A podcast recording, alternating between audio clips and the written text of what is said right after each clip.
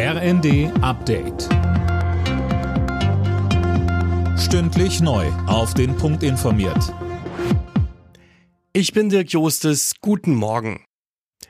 In vielen deutschen Flughäfen wird heute wohl den ganzen Tag gähnende Leere herrschen.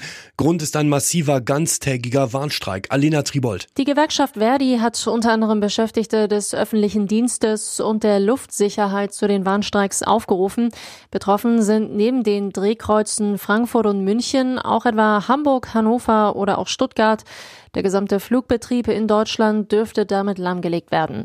Einige Flughäfen haben die Passagiere aufgerufen, gar nicht erst zu kommen. Der Flughafenverband ADV geht davon aus, dass knapp 300.000 Passagiere betroffen sind.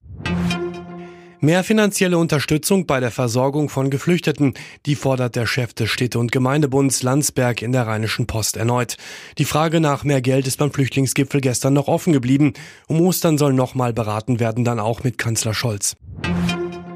Auf der Münchner Sicherheitskonferenz treffen sich ab heute hochrangige Militärs und Politiker aus aller Welt. Im Mittelpunkt steht der Krieg in der Ukraine.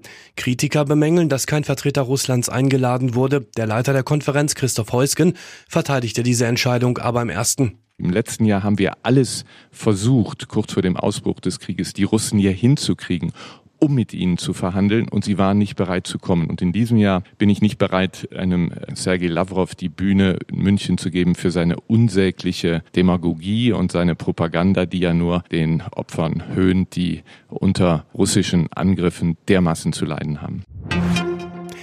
Ein Jahr nachdem Bruce Willis seine Schauspielkarriere aus gesundheitlichen Gründen beendet hatte, ist nun die Diagnose bekannt. Der 67-Jährige leidet an Demenz. Willis hat in vielen Blockbustern mitgespielt.